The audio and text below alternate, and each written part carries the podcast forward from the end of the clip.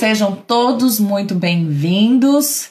Aproveitando, já ó, compartilha aí, manda aviãozinho para todo mundo, avisa que a gente está online para a gente poder iniciar essa live que vai ser sobre qual que é o processo, né, para poder trabalhar na área de arquitetura. Que semana passada a gente conversou com a Laura e essa semana a gente vai conversar com a irmã dela, com a Melina.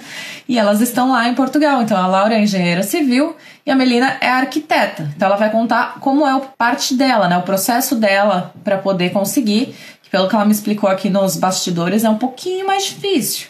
Então a gente vai ouvir um pouco isso aí, né?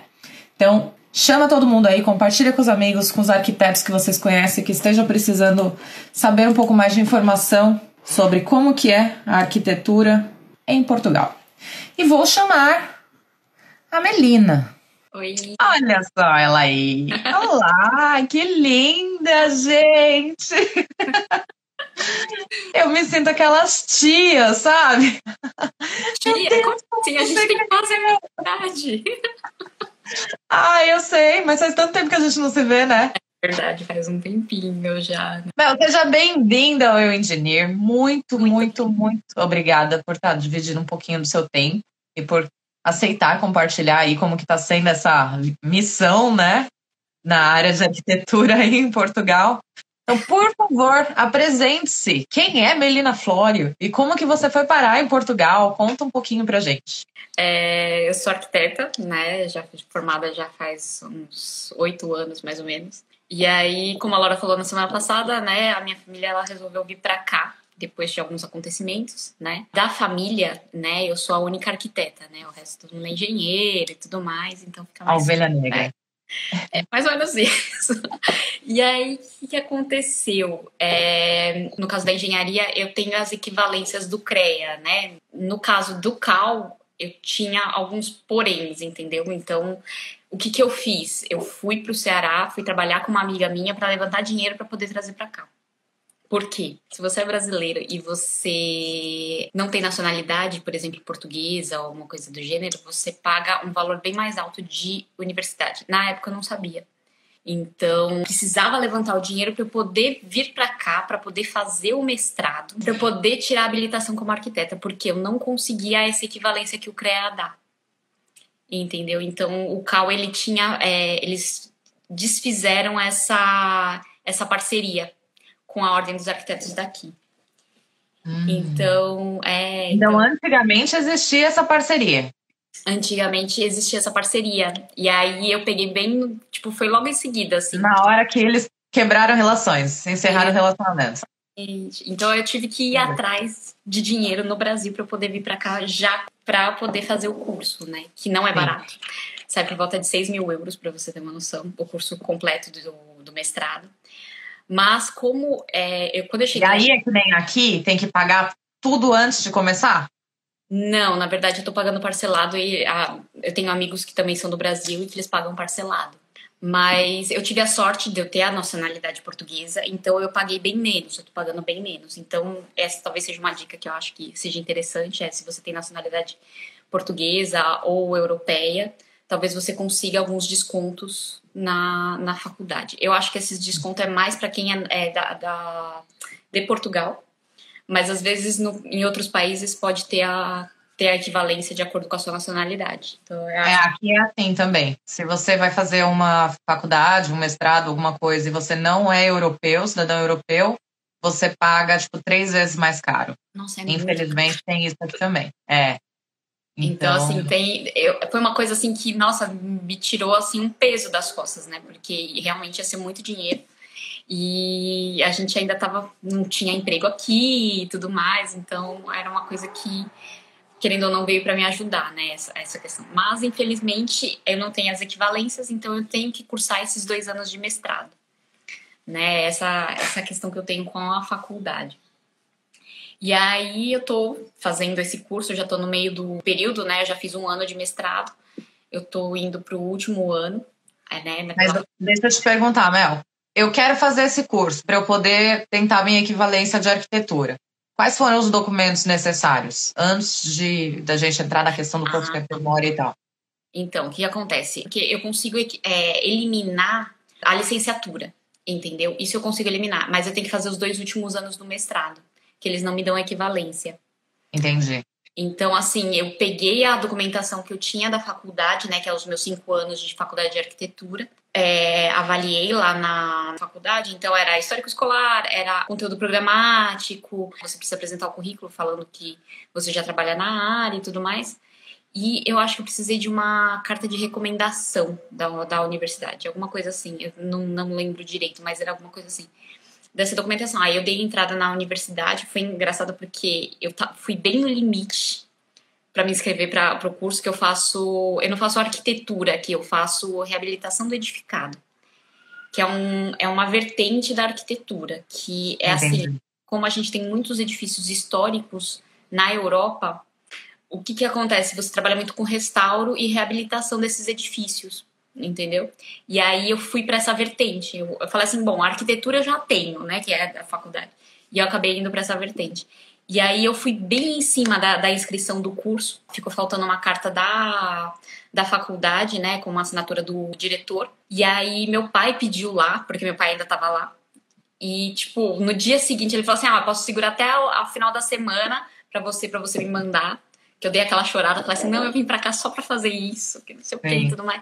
E aí o cara foi super bacana, ele conseguiu segurar pra mim e aí eu consegui me inscrever. Mas ah, assim, legal. É sempre bom ficar de olho nos prazos, porque realmente eu poderia ter perdido e era mais um semestre que eu ia perder, E os anos é legal lembrar que o, pra, o período letivo aqui na Europa é completamente diferente do período letivo do Brasil, né? Exatamente. Então, assim, é, eu fui, fiz a inscrição em setembro né, a minha matrícula em setembro, bem na data limite. Então, se você puder fazer antes, né, e se preparar para isso, é melhor, né?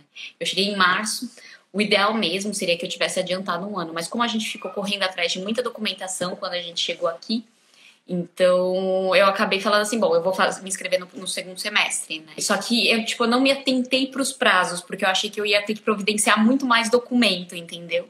Entendi. E aí eu fiquei meio que perdida. E aí graças a Deus deu certo, e aí eu consegui me inscrever. E aí eu tô aí, cursando. Como que é fazer uma faculdade em Portugal? Porque o português é um pouco mais diferente, né? O português de Portugal. Então, a faculdade, eu vou ser sincera, eu tô bem impressionada, assim. Eu, tipo, eu tô apaixonada pela faculdade, eu acho que foi um dos melhores investimentos Legal. que eu fiz. Assim, em toda a minha vida, eu acho que foi um dos melhores investimentos que eu fiz.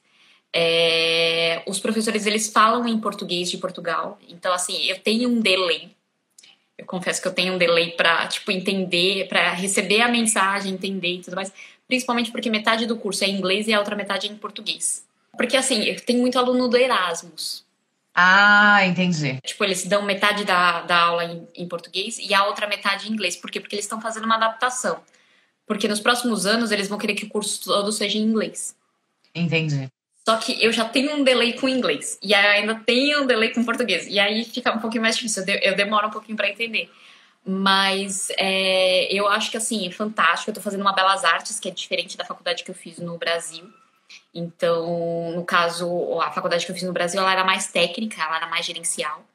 E aqui eu entrei na faculdade de Lisboa, que é uma faculdade de belas artes, então é uma faculdade mais voltada para o lado artístico e tudo mais. E na verdade eles são bem focados aqui em Portugal para esse lado artístico, né? Então eles valorizam muito isso. Então a, eu acho que para quem está na arquitetura vale muito a pena aqui, exatamente por essa valorização, porque no Brasil a gente tem a, o nosso trabalho ele não é tão valorizado, ele é mais focado no mercado mesmo. Ele não tem essa, essa, essa visão de obra de arte mesmo. E aqui eles valorizam muito isso. Né, como sendo uma arquitetura única, uma coisa personalizada e tudo mais. E eu acho que quem Sim quem gosta de arquitetura, né, da parte criativa e tudo mais, vai amar Portugal, assim, porque é uma das coisas que eu mais gosto aqui. Uma coisa interessante que eu acho que é bacana falar é o seguinte: aqui eles são muito organizados. Então, por exemplo, só o arquiteto pode dar entrada num projeto na prefeitura, na Câmara aqui. O engenheiro, ele pode aprovar a obra, mas o arquiteto não pode. Você entendeu? Então, eu tenho essa divisão. O que é bacana, Sim. porque você garante o emprego, né, e o trabalho do profissional na sua área, entendeu? Então, assim, é, você se formando tem aqui trabalhar como arquiteto, você sabe né? que você tem o seu mercado garantido. isso daí foi uma coisa super bem pensada, entendeu? Porque, por exemplo, no Brasil a gente não tem isso, né? Tanto o arquiteto pode é, aprovar. Calcular, é, aprovar. E o engenheiro. Só que no final, o arquiteto ele acaba perdendo o mercado, entendeu? Porque o engenheiro acaba tomando esse espaço, né? Fala assim, ah, eu faço um projeto, mas tirando pra, pela parte criativa, né? Que aí você fala assim, não, vou contratar um arquiteto para fazer um negócio sabe? A gente acaba perdendo muito mercado. E aqui não, aqui você sabe que você tem o seu mercado garantido porque as pessoas vão depender de você para aprovar um projeto na Câmara. Qualquer tipo de projeto, de se for uma reforminha no quintal até uma ampliação, uma um prédio enorme, todos eles precisam passar por uma aprovação de arquiteto e ele que dá a entrada. Exatamente, exatamente. Legal. É muito bacana que eu acho assim aqui. Atualmente eu não estou trabalhando como arquiteta, como eu te falei, eu estou trabalhando como desenhadora, porque eu ainda tenho esse um ano ainda para fazer de mestrado. Porque é esse um ano que eu ainda tenho que fazer mais um estágio, né? E aí, a partir do estágio, eu não sei como é que vai ser. É, mas eu tenho ainda mais esse passo para dar, e aí depois eu cons consigo assinar como arquiteta e consigo trabalhar na Europa inteira com esse diploma, entendeu? Legal. Que é uma vantagem.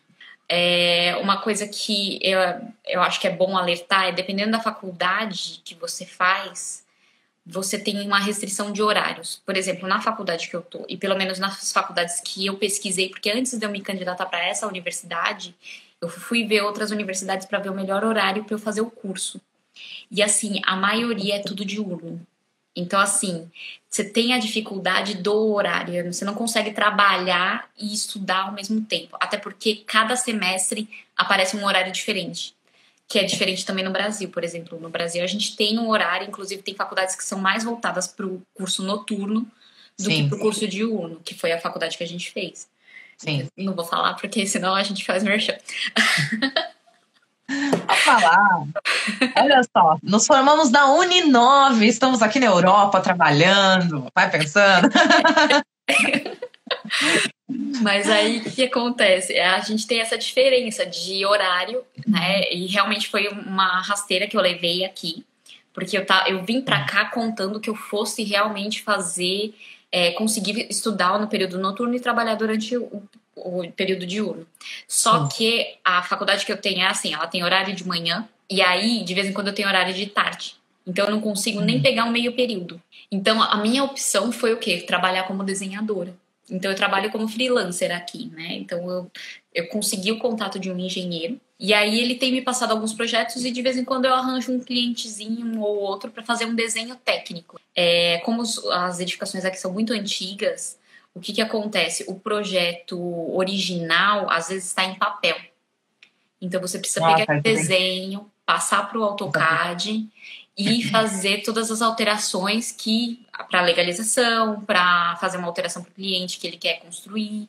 E às vezes tem projeto do zero também que dá para você fazer, só que você não, não assina, né? Eu, no caso, eu não assino eu faço com, com esse engenheiro, aí eu desenho para ele e tudo mais, e ele olha, faz as alterações dele e tudo mais, e ele que assina no caso. Perguntar, esse cargo seria o nosso desenhista, cadista, né? Cadista, exatamente. Mas aí então chama desenhador técnico ou desenhadora técnica. Isso, desenhador técnico. E esse engenheiro ele consegue assinar né? Porque ele tem uma habilitação antiga, que é quando não tinha essas normas, né, de arquiteto consegue aprovar na, na Câmara, e engenheiro assina pela obra e tudo mais. Ele é, ele é um dos poucos que consegue assinar aqui em Portugal. Então, eu faço meio que essa parceria com ele. Ele trabalha com um escritório de aprovações, só que ele trabalha também com os complementares, sabe? Então, tem elétrica, hidráulica, estrutura e tudo mais. E aí, fazem projeto para ele e ele dá a entrada na, na, na Câmara. Entendeu? E como que você conseguiu essa oportunidade como freelance? Aonde que você procurou? Como que você achou essa pessoa? Como que foi essa busca aí? Eu tive uma coincidência aqui. Na verdade, isso é que é interessante, porque a gente acha que a, a, o universo conspira a nosso favor, né? É bem, foi bem essa frase, porque o meu vizinho, ele trabalha com construção. Ah. E aí, ele me indicou para essa pessoa. Fiz um primeiro projeto e ele gostou de como é que ficou e tudo mais. E aí, eu tenho feito trabalhos com ele, assim. Mas que nem, por exemplo, eu já consegui outros clientes oferecendo esse tipo de trabalho, entendeu? Então, assim, sempre existe a possibilidade. 3D, por exemplo, é uma coisa que eu faço, presto aqui e presto no Brasil. Então, às vezes, eu tenho amigos que precisam de 3D, de de maquete eletrônica e tudo mais, e aí Sim. eu ofereço, porque é uma coisa que eu não preciso estar presente, entendeu? São coisas que eu consigo desenvolver no computador e passar para a pessoa de lá e ou passar para a pessoa aqui. Então é uma vertente que eu acho que é interessante de trabalho. Sim, é, com certeza. Eu aprendi muita coisa sobre 3D aqui. O 3D aqui é um pouco diferente do 3D que a gente encontra no Brasil. Até porque eles fazem. Eu tenho a possibilidade de fazer um 3D não tão realista, fazer um desenho de 3D mais artístico tipo com uma cara de ilustração assim. São coisas que dá para você ir aprendendo aqui e você ir oferecendo para outros lugares também. E quais os programas que você notou assim que eles usam bastante? Até qual programa que você usa para fazer esses 3Ds, essas coisas? Então, na verdade, eu vou ser sincera, aqui eu trabalho muito com AutoCAD, eu. Mas o mercado, e é, são ferramentas que eu ainda preciso desenvolver mais é o que? Revit e ArchiCAD. O ArchiCAD, ele tomou conta, assim, de Portugal, entendeu? Ah, é? É. Ah, na verdade, é, você trabalhar com BIM aqui, eu acho que é essencial. São os programas que mais o pessoal utiliza, porque já sai o projeto compatibilizado, já sai a, a o 3D, já sai o projeto completo, né, como um todo. Sim. Mas, por exemplo, eu tenho uma questão que é nem todo o desenho de Revit eu consigo aprovar na Câmara. Eu preciso passar pelo AutoCAD e jogar no, no, no formato que a Câmara pede aqui. Então você tem essas coisas assim, uhum. você tem, você ainda tem algumas restrições que fazem com que o AutoCAD ainda seja necessário. Mas o futuro uhum. é o ArchiCAD, é o Revit, essas coisas. Para maquete eletrônica eu tenho usado muito SketchUp isso, o SketchUp eu acho que é a ferramenta mais fácil de você mexer em, em termos de arquitetura, né? É, eu acho que é, se você não tem muita experiência, acho que é o programa que te dá um custo-benefício em termos de trabalho, assim, né? Porque ele é muito mais fácil de você mexer e mais rápido. Mas já é ouvi é bastante do SketchUp para alguns colegas que eu tenho que trabalham com design de interiores também, né? Eles usam bastante o SketchUp. Então, na verdade, assim, o SketchUp ele não te dá uma precisão como, por exemplo, o Revit te dá. Mas se você não Sim. sabe mexer no Revit ou no ArchiCAD, você não tem essa precisão. E aí, é por isso que, a, que eu te falei, que às vezes as pessoas acabam jogando para o AutoCAD para ter essa precisão. Então, Entendi. assim, é, você precisa saber muito, mexer muito bem com isso. Eu acho que o futuro da Europa, com certeza, vai ser o BIM, entendeu? Então, é, todas as, as é, disciplinas vão se unir nesse, nesse sentido, né, nessa, nessa especialidade. Tanto é que tem faculdade que já dando o curso específico para o BIM, uma certificação de que você sabe mexer no, no, no, sistema, porque na verdade é como se fosse um sistema, né? Então a, a eu consigo compatibilizar e trazer para o projeto a elétrica, a estrutura, tudo no, no mesmo desenho é compatibilização de projeto. E, na verdade, eu acho que, nossa, é uma mão na roda, porque eu trabalhei com compatibilização em São Paulo. E é aquela coisa, né? Você abre desenho, aí sobrepõe o desenho, aí olha, não, tá passando uma viga aqui, tá passando um, uma tubulação. Tem um tubo de hidráulica no meio da viga, ou tem um buraco, no, tipo, nossa. um cano no meio do elevador. O que, que, que tá acontecendo, gente, né? Não, tive projeto em que eu tive que mexer, assim, a tubulação estava abaixo da viga, mas o pé direito da edificação estava tava abaixo do que a norma permitia. E aí, Ixi. nossa, foi um estudo, olha, eu vou te falar, deu, esse daí deu, deu problema. Mas deu é trabalho. Foda, realmente o, o BIM eu acho que vai ser o futuro da, da Europa. Você falou aí, você citou questões das normas do Brasil. É, tem alguma coisa, alguma norma, algum documento técnico que você está usando como referência para você saber quais são esses requisitos? Tem, na verdade, aqui a gente tem duas. É... Na verdade, assim, a gente tem o nosso código de obras aqui, que é o Regeu, entendeu? Tipo, seria o equivalente ao Código de Obras de São Paulo. E aí, no caso, é, você tem outras normas adjacentes. O Regeu, ele é uma norma que eles têm aqui de 1900 e bolinha, assim. Então, que nem, por exemplo, eles te obrigam a colocar banheira, banheiro, por exemplo. E assim, não se usa mais banheiro hoje em dia, mas como é uma coisa antiga, de 1900 e bolinha, é, acabou se mantendo. Então, eles falam de fundação de pedra, de um monte de coisa que é interessante você ter porque você tem reabilitação de edifícios. Sim. Mas você ter a obrigatoriedade de certas coisas acaba sendo meio que desnecessário. Então, assim, eu tenho hum. normas mais atuais, né, como o Reju e outras normas que te dão alguns parâmetros de construção. O problema é que, assim, são várias normas cada câmara. É como se. É como em São Paulo, né? Que eu tenho. Em São Paulo eu tenho uma, uma norma de recuo, de é, que permite uso e ocupação do solo, essas coisas e tudo mais. E aí nos outros, é, nas outras é, prefeituras, Cidade, eu tenho outras normas. Só que no caso, assim, a, o que a gente consegue ver é que cada câmara, né, que é cada prefeitura aqui, ela tem uma norma como se fosse o código de obras.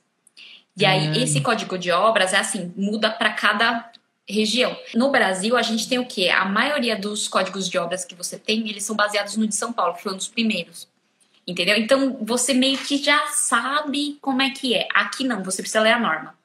Porque pode hum. mudar de um para o outro, entendeu? O de Sintra eu acho que é um dos mais completos, mas ainda assim eu tenho, eu tenho algumas alterações de, de norma para norma, assim.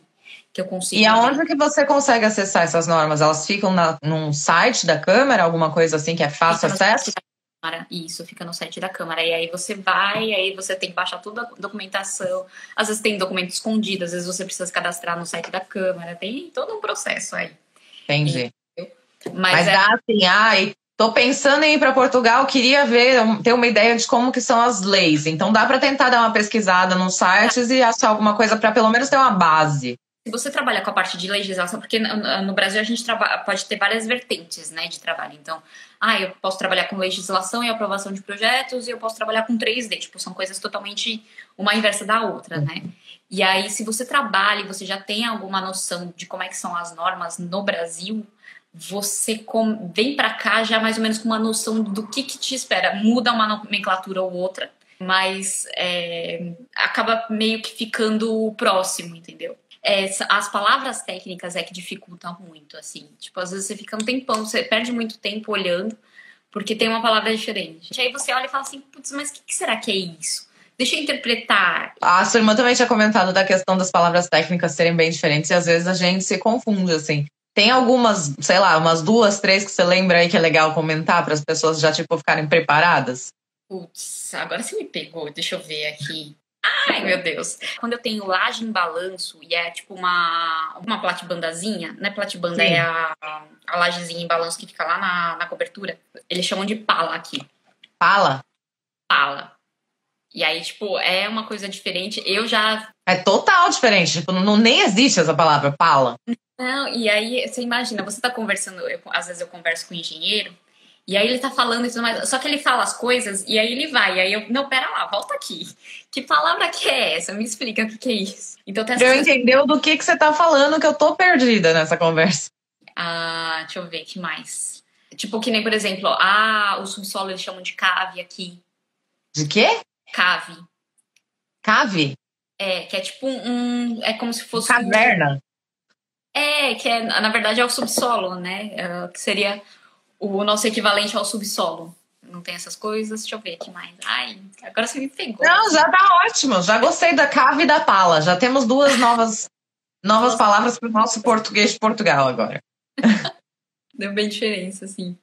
Mas é... você falou da questão de que você conseguiu emprego por coincidência por causa do vizinho, mas então desde o início, quando vocês chegaram aí, vocês já deixaram bem claro para todo mundo as áreas que vocês atuavam, né? A gente chegou aqui, né? E a gente acabou fazendo amizade com, com os vizinhos e tudo mais. E aí ele falou assim: ah, ele, tipo, a gente conversando e tudo mais, a gente acabou falando, né? Ah, sou arquiteto, engenheiro e tudo mais. E aí a gente descobriu que eles trabalhavam também com isso. Então foi uma, uma coincidência, né? Que me trouxe frutos aqui. Realmente foi uma mão na roda. Eu tenho amigos que estão com dificuldade de achar coisas, até porque foi um tipo de emprego que me permitiu fazer o mestrado junto com o trabalho. Trabalhar junto com o mestrado, sim. Eu cheguei a fazer algumas entrevistas aqui, mas a grande questão é essa da faculdade com o período de, de trabalho mesmo, né? Então, uma coisa que eu acho que é também interessante falar é se você puder trazer é, um inglês bom, né? Tipo, inglês falado e tudo mais, é muito valorizado aqui. E o francês também é valorizado. Todas as entrevistas que eu fiz aqui, eles me perguntaram se eu falava francês. Então, que. É, então, eu, pelo que eu entendi, assim, muitas das construtoras daqui, elas têm uma parceria com construtoras da França e tudo mais. Então, uhum. assim, eu, eu, acho que é por isso que eles exigem tanto o, o francês. Entendi. E, Sim. não foram poucas que eu fiz, então fica a dica, né? Isso daí vai ser uma coisa que eu vou fazer provavelmente depois do mestrado, mas que é, eu acho que talvez se você puder trazer do Brasil isso e, e tiver a possibilidade, porque isso é uma vantagem que a gente tem no Brasil, né? Eu posso fazer um curso e eu posso trabalhar junto, entendeu? Aqui não, aqui a maioria dos cursos são é, em horário laboral, e aí é, eu fico meio que à mercê dos horários. Uma vantagem que você tem aqui é, por exemplo, todos os, os trabalhos, né? Todos os quem trabalha como CLT, a empresa ela é obrigada a te pagar um curso para você fazer. Então, assim, um curso profissionalizante, qualquer curso, porque é por lei eles têm que é, desenvolver o profissional. Legal. É, então também achei super bacana. Mantém ativo, então. Isso. Mas então, se você tivesse conseguido emprego antes de começar a faculdade, aí eles tinham que te pagar a faculdade?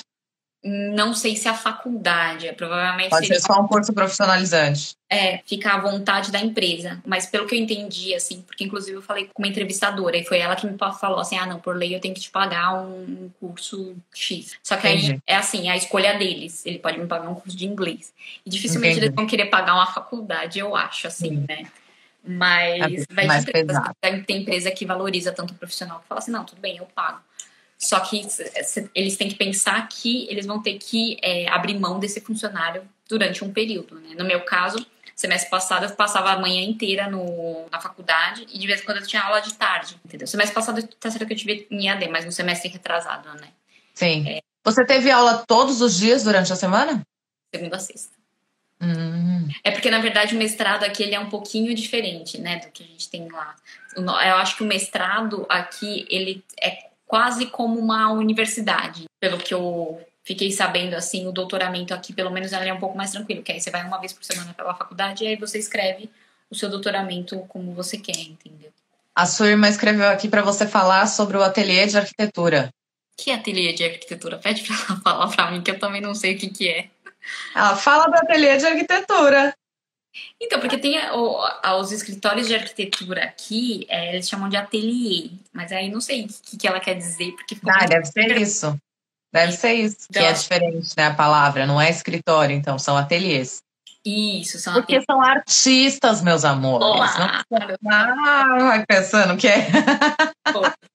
Ah, ela escreveu, ó, Regulamentação Geral de Edificações Urbanas. Esse é o Regeu? Ah, isso aí, ó. Ela fala assim, porque os ateliês são responsáveis por todas as especialidades. Sim, ah, é verdade. Agora ela foi mais específica na, na, na pergunta dela. o que que acontece? É, os ateliês aqui, no, no caso, por exemplo, no Brasil, é, as especialidades elas podem ser contratadas à parte, né? Então, ah, eu vou lá e contrato um projeto de estrutura, eu vou lá e contrato e depois eu contrato o projeto de arquitetura. Aqui não, você, eles contratam o, proje o projeto de arquitetura e o arquiteto ele é responsável por contratar as outras especialidades.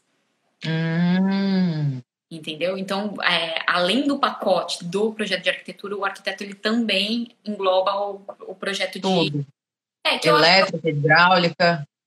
É, e na verdade deveria ser esse o mais certo, porque você se responsabiliza pela compatibilidade do projeto. A partir do momento que eu me responsabilizo pela estrutura, pela elétrica e pela hidráulica, as chances do meu projeto vir mais completo é maior. Tipo, eu trabalhei com, é o que eu te falei, eu trabalhei com compatibilidade de projeto no Brasil e era assim: ah, o arquiteto mandava o dele e paciência. Você não tinha essa preocupação.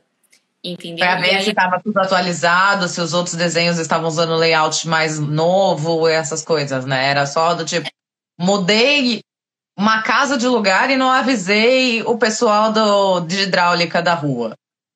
Não, é, e tipo, tem problemas que a gente encontra na compatibilidade de projeto que eu não consigo resolver depois que a obra está executada. Então, eu preciso contratar. O que, que, a gente fazia, né? Porque eu trabalhava com coordenação e compatibilização. Às vezes, quando a compatibilização não era interna, a gente contratava um compatibilizador para fazer essa ligação do projeto estrutural com o projeto de elétrica, com o projeto de hidráulica, com o projeto de arquitetura, porque o cada um faz do seu jeito. Entendeu? Sim. Então, assim, de repente eu encontrava uma surpresa lá no final. E isso é que é bacana do arquiteto se responsabilizar pelos projetos, porque essa compatibilização fica sendo responsabilidade dele. Então ele tem que saber que ele vai receber o projeto estrutural e ele tem que bater, ver se está de acordo com aquilo que ele está me passando, entendeu? Que ele tá passando. Porque é só ele que assina, né? Exatamente. É, o projeto estrutural, por exemplo, no caso, é o engenheiro é, estrutural que assina pelo projeto. Mas Sim. o arquiteto ele é contratado E aí, essa contratação do arquiteto, ele faz uma subcontratação, que é do projeto de estrutura, projeto de elétrica, projeto de hidráulica. Pelo menos foi isso que a gente é, percebeu aqui com todos os escritórios de arquitetura que a gente teve contato, assim, né? E com as pessoas que é, eu tive contato, inclusive meu professor, ele trabalha na área e ele fala que realmente é isso que acontece, né? Tipo, você tem que saber, você tem que entender todas as áreas aqui de tanto elétrica, hidráulica e tudo mais. Você tem que saber pelo menos um pouco porque você é responsável por essa compatibilidade. E, e isso eu acho bacana, né? Porque a arquitetura no Brasil, às vezes, ela acaba sendo meio que supérflua, né? E aqui não, eles dão uma, uma importância muito grande para o arquiteto, né? Que é essa responsabilidade que ele tem em cima das outras disciplinas. Você sentia isso forte no Brasil, então? Nossa, demais, eu sentia. É. Tanto é que eu e a Laura a gente tem uma briga muito grande, né? Que é essa coisa do ah, mas o arquiteto é mais importante, mas o engenheiro é mais importante. Mas eu não consigo trabalhar assim, eu não consigo trabalhar assado, que não sei o quê. Então a gente sempre discutiu muito sobre isso. E uma Entendi. das coisas que a gente, é, que eu vejo é que as pessoas elas optam muito. A Laura vai, vai falar que não, né? Mas eu vejo que as pessoas optam muito pelo projeto com engenheiro, porque aí ele já sai com projeto e obra entendeu? Sendo que o arquiteto ele ainda tem algumas limitações, entendeu? Eu não Sim. posso, por exemplo, assinar por um, dependendo do tipo de, de, obra, eu não consigo assinar. Já o engenheiro ele consegue assinar por qualquer projeto arquitetônico no Brasil. E aí o, a arquitetura em si, ela acabou ficando uma coisa meio supérflua. Eu só contrato o arquiteto quando eu quero uma coisa exclusiva. Entendeu? E aqui eu senti muito essa, essa importância que eles dão pro arquiteto mesmo. Tem também certo? É, porque eu tenho a vivência da faculdade, eu tenho a vivência um pouquinho do, do dia a dia. E assim, tem gente que prefere trabalhar com projeto de prefeitura. Isso acontece. Eu sei que acontece. Então, assim, por exemplo, eles não trabalham com o executivo, eles executam com um projeto de prefeitura. Mas isso o que exige... foi aprovado na prefeitura lá, que era a proposta inicial do zero lá. Exatamente. E isso pode acarretar alguns problemas na obra e muitas das coisas acabam sendo é, aprovadas na obra. Só que é aquela coisa, né? Você tem um projeto de arquitetura de base, por exemplo, na, na Prefeitura de São Paulo, é, hoje em dia você, o projeto que você aprova na Câmara, ela, ele é tipo uns quadrados, entendeu? Dizendo qual área é o quê. Você não tem mais um projeto de aprovação. E aqui o projeto de aprovação é um projeto um pouquinho mais completo. Aqui também tem que mandar tudo, não tem essa de só mostrar os quadrados e área, não? Ah, não, mas o projeto de aprovação na, na, na Prefeitura de São Paulo acabou ficando muito mais simplificada, entendeu? Aqui não, aqui, é, por exemplo, projeto de casinha, residência, essas coisas, eles acabam trabalhando com um projeto de, de prefeitura mesmo. Só que ele é um projeto um pouquinho mais completo do que o de São Paulo. Pelo Entendi. menos é o que eu vejo, assim, em comparação. Mas, mas é isso, tipo, eu tenho os dois lados, mas eu acho que eles dão uma importância muito grande para o arquiteto aqui, assim. Eu acho que é a questão do, do, mostrar que tem que trabalhar em conjunto, né? Não adianta falar, querer um passar por cima do outro, porque depende de todo mundo, um depende do outro. É, não é à toa que existem as duas funções, porque se não fosse necessário não precisava ter, não é mesmo? É verdade. E é uma das coisas que eu falo pra Laura, e é por isso que a gente acha que a gente faz uma boa dupla, né? A gente é irmã, mas a gente faz uma boa dupla. Porque às vezes eu tenho um olho para alguma coisa e ela. coisa que falta nela.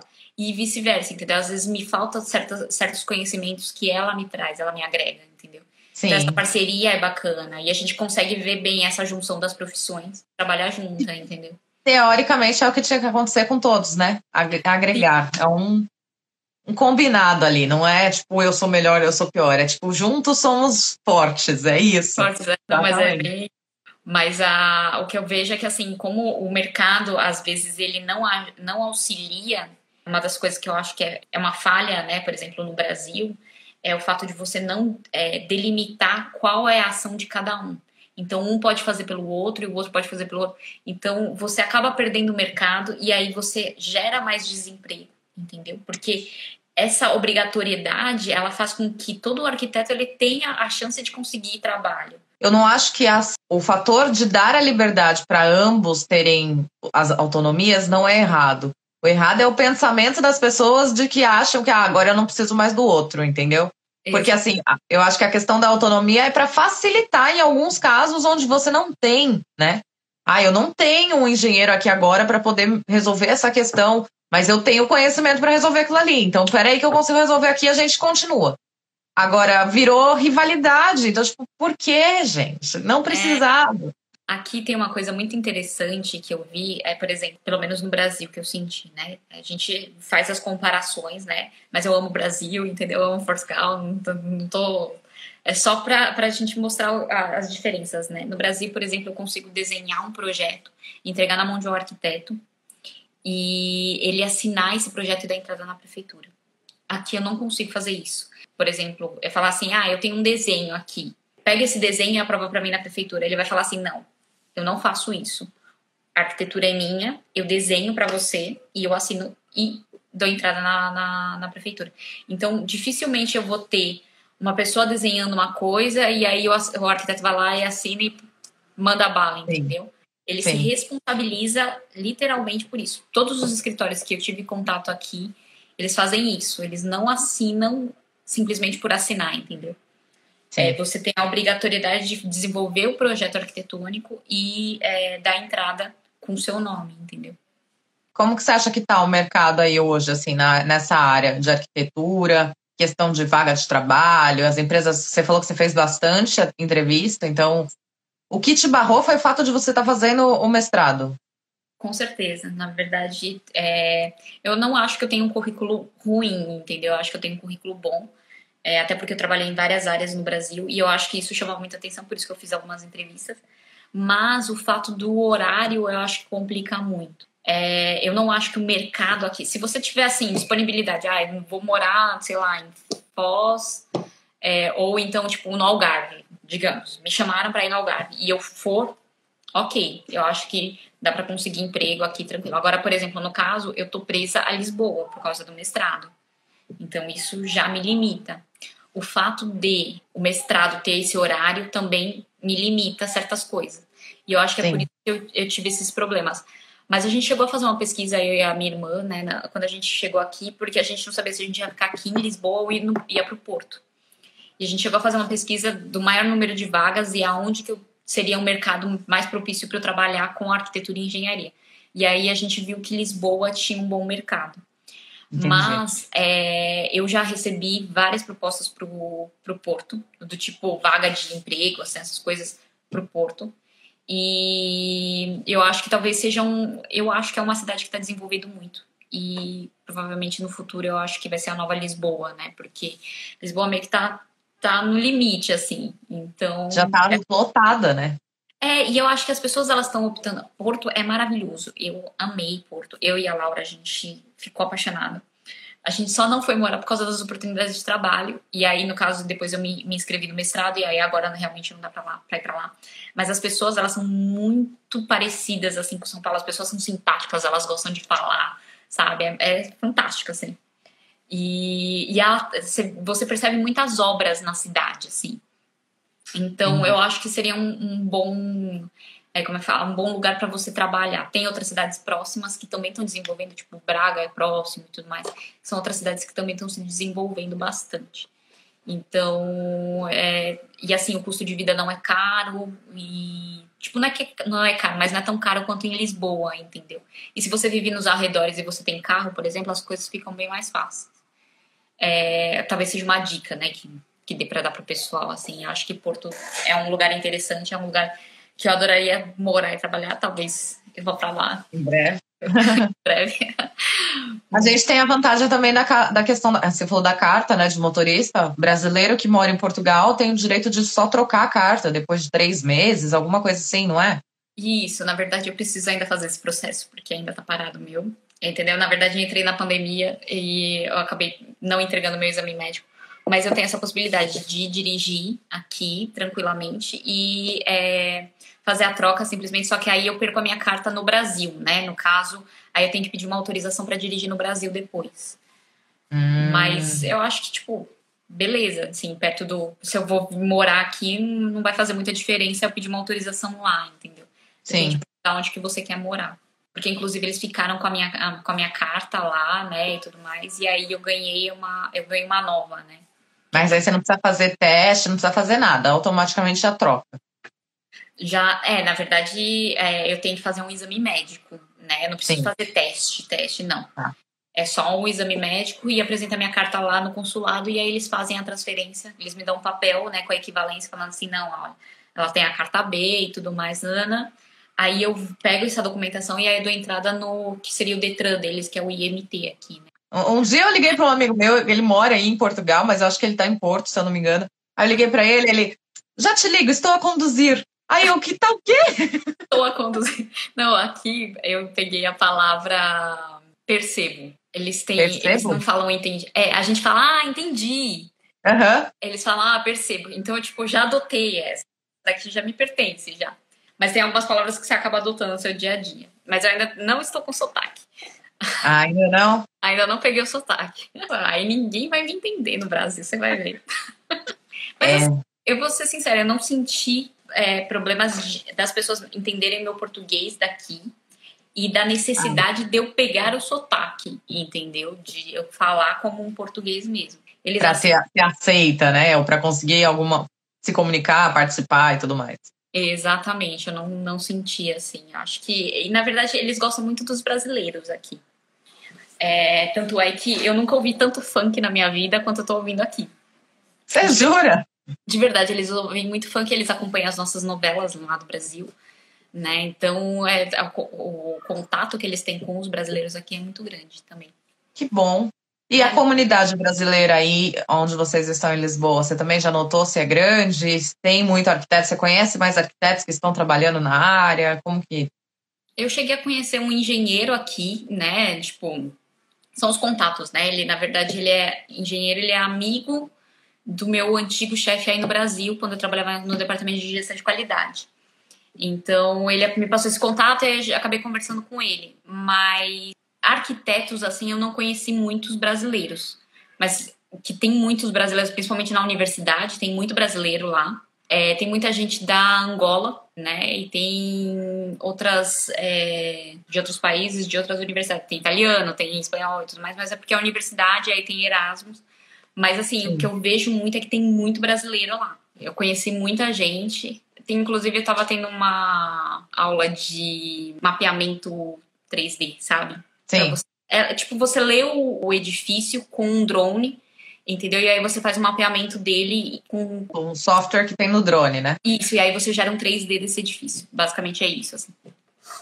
E, Legal. e aí eu tava nessa aula, e aí de repente um menino me soltou um palavrão. Entendeu? Que eu falei assim, esse daí é de São Paulo. Aí, tipo, eu comecei a conversar com ele exatamente porque ele soltou um palavrão. Mas ele berrou, assim. Eu falei assim, nossa, esse daí eu conheço. Esse daí é da Esse terrinha. palavrão, esse tom dessa palavra, essa palavra me soa muito familiar. E aí eu achei muito engraçado, né? Porque a gente acaba fazendo amizade em umas coisinhas meio que simples, assim. Tem uma das meninas Sim. da minha sala, por exemplo, eu ando com uma brasileira muito, né? Que é a Fran.